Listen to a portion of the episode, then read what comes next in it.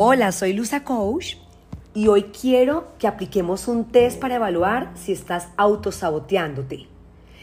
Recuerda que identificar si estás saboteándote a ti misma o a ti mismo puede llegar a ser un proceso complejo. Pero acá quiero ofrecerte algunas preguntas que van a poder ayudar a reflexionar sobre tus patrones de comportamiento. Así que quiero que estés muy atento o muy atenta y tomes nota. Para esta actividad recomiendo tomar lo que es un esfero y una hoja para que simplemente tú vayas colocando sí o no.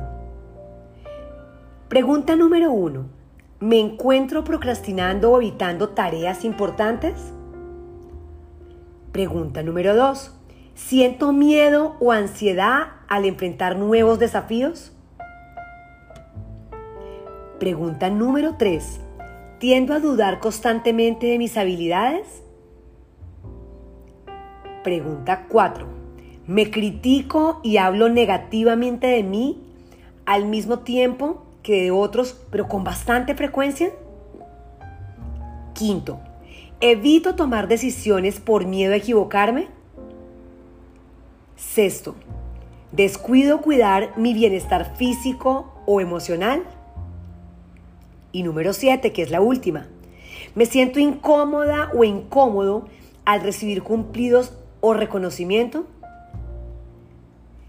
Si tú respondes afirmativamente a varias de estas preguntas, les quiero contar a todos los oyentes y personalmente a las personas que respondió afirmativamente a la mayoría que podrían estar saboteándose a sí mismas. En el caso que sientas que esto está afectando tu vida de manera muy significativa, ¿qué quiero recomendarles? Hablar con un terapeuta, hablar con un coach profesional para obtener este apoyo y para poder desarrollar estrategias para llegar a superar estos patrones. Pero me quiero ir también con algunos consejos para combatir el autosabotaje. El consejo número uno es el, la autoconciencia. Cuando tú reconoces esos patrones de autosabotaje, cuando los identificas y cómo te estás saboteando, ahí ya es el primer paso para abordarlo.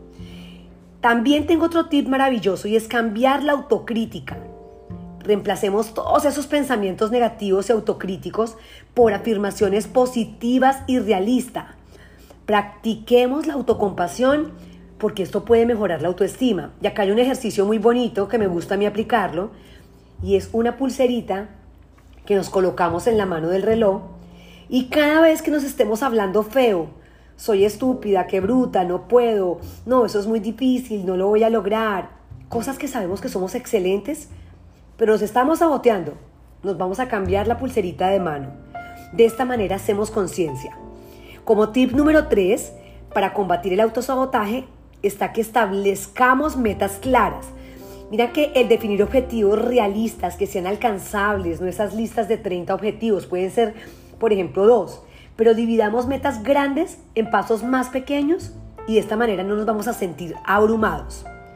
Consejo número 4, enfrenta los miedos. Acepta y enfrenta tus miedos en lugar de evitarlos. O sea, la mejor manera es decir, lo hago ya. Algo que puedes hacer en 20 segundos, hay que hacerlo ya, no lo aplacemos. Reconozcamos que el fracaso es una oportunidad de aprendizaje. Es más triste que nos quede un sinsabor de que no hicimos algo. Consejo número 5.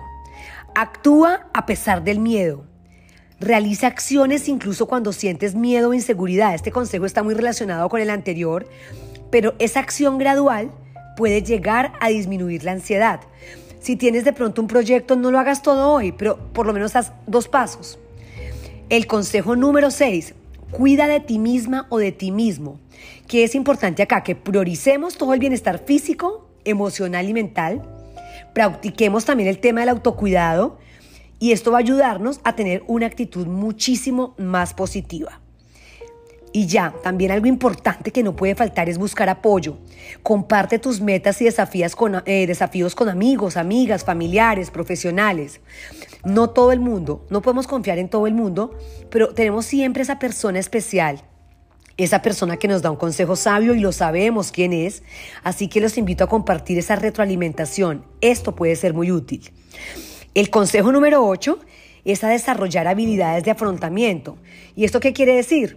que es que aprendamos técnicas o maneras saludables de manejar el estrés y la presión. Por ejemplo, meditar, hacer ejercicio, en momentos de mucha angustia que decimos, no soy buena, no soy bueno, el tema de la respiración profunda es maravilloso. Punto número 9 como tip así súper clave. Celebra los logros, celebremos los logros. Reconozcamos y celebremos éxitos, así sean chiquitos, ya que esto refuerza una mentalidad positiva.